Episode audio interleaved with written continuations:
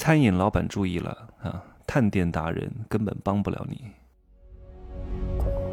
没有事实，没有真相，只有认知，而认知才是无限接近真相背后的真相的唯一路径。哈喽，大家好，我是蒸汽学长哈。这一集呢，做餐饮的朋友给我认真听好啊，不是做餐饮的呢，也给我认真听好。很多人做生意是愚蠢至极，他没有弄明白这个生意的本质逻辑是什么，没有弄明白它的流量、产品、成交率分别从哪个方面去入手，在那瞎给我胡闹，瞎给我花钱，钱花了，嗯，效果看似达到了，但其实后来算算没挣钱，有用吗？钱都给别人挣到了，你自己还没挣钱。一时的繁荣而已，明白吗？做生意，任何生意，任何项目，你都要清楚这个生意的本质逻辑是什么，流量从哪儿来，对吧？别人为什么要买？你卖什么？凭什么要买？产产品是什么？成交率怎么来？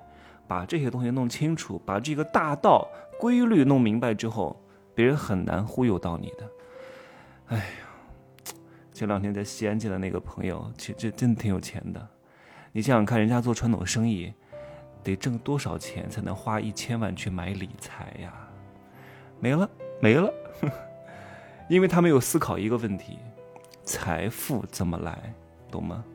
当你没有思考清楚这个问题的时候，你就非常容易被割韭菜。哪怕你很有钱，又能怎么样？对吧？让你再来一次，你很难再次赚到钱，因为你没有清楚财富到底从哪来。当你思考这个问题的时候，你整个三观。会被改变啊！随着我这个节目的影响力越来越大呢，其实我会更多的在私域当中讲一讲，没听过大课的自己就听一听啊。因为这种免费的公开节目，说实话，我确实也不能说太多，稍微有一个价值观 偏激了一点就下架了啊！太逗了！来来来，我讲今天的重点哈。如果你开的一家餐饮店啊，要不要请达人过来探店？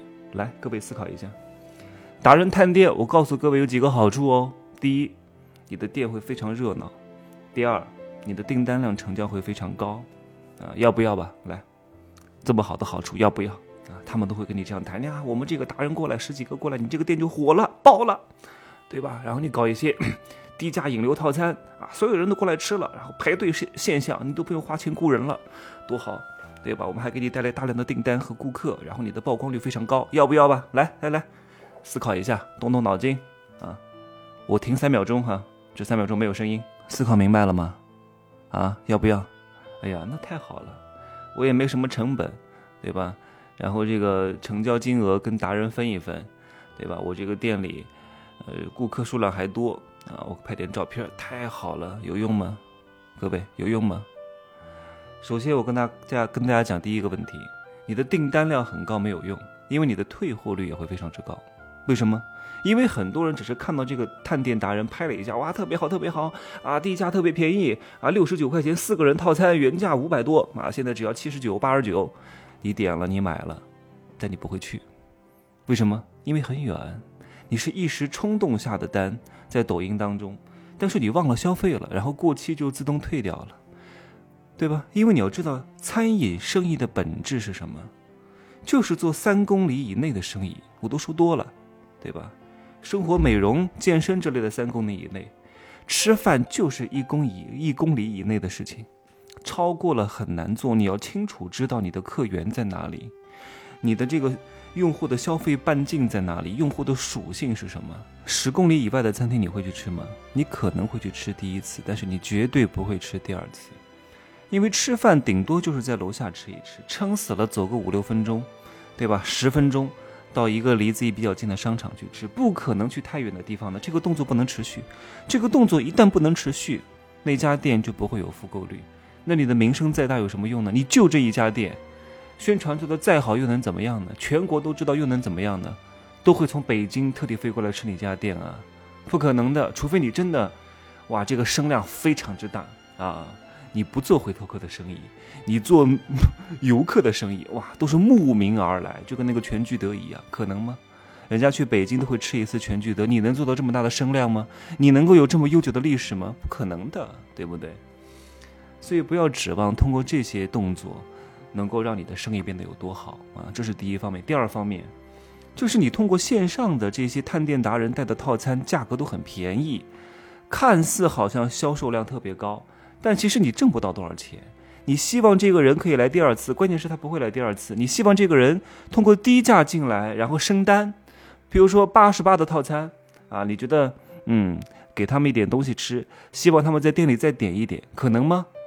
通常都不会点的。通常买这种套餐的都是穷人，都是没钱的人，都是贪便宜的人，花这么长的时间距离去你那儿吃一个这么便宜的套餐，不会再点多少东西的，也不会来第二次的，吃完就走，薅羊毛而已。所以人都有什么用？你不挣钱，对吧？用户的质量是非常重要的。你看我搞九块九的课吗？你看我搞一块钱的引流吗？我从来不搞这些东西，因为我不想要这样的人。这样的人质量太差了。